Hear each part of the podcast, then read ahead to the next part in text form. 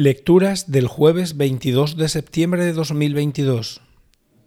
Primera lectura. Lectura del libro del Eclesiastés. Vanidad de vanidades, dice Cogelet. Vanidad de vanidades, todo es vanidad. ¿Qué saca el hombre de todas las fatigas que lo fatigan bajo el sol?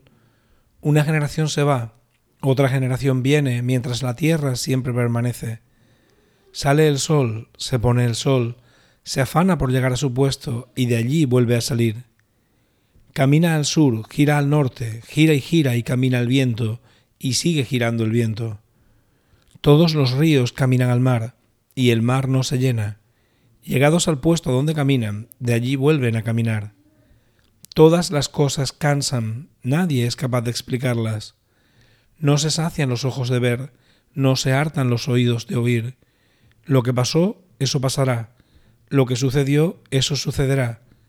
Nada hay nuevo bajo el sol. Si de algo se dice, mira, esto es nuevo, ya sucedió en otros tiempos mucho antes de nosotros. Nadie se acuerda de los antiguos, lo mismo pasará con los que vengan. No se acordarán de ellos sus sucesores. Palabra de Dios. Salmo responsorial. Señor, tú has sido nuestro refugio de generación en generación. Tú reduces el hombre a polvo, diciendo, Retornad, hijos de Adán.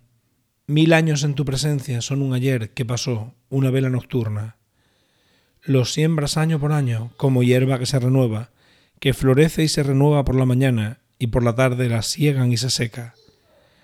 Enséñanos a calcular nuestros años para que adquiramos un corazón sensato. Vuélvete, Señor. ¿Hasta cuándo? Ten compasión de tus siervos.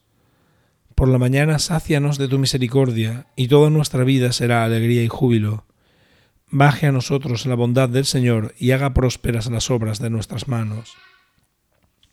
Señor, Tú has sido nuestro refugio de generación en generación. Evangelio. Lectura del Santo Evangelio según San Lucas. En aquel tiempo el virrey Herodes se enteró de lo que pasaba y no sabía a qué atenerse, porque unos decían que Juan había resucitado, otros que había aparecido Elías, y otros que había vuelto a la vida uno de los antiguos profetas. Herodes se decía, a Juan lo mandé decapitar yo ¿quién es este de quien oigo semejantes cosas? Y tenía ganas de ver a Jesús. Palabra del Señor.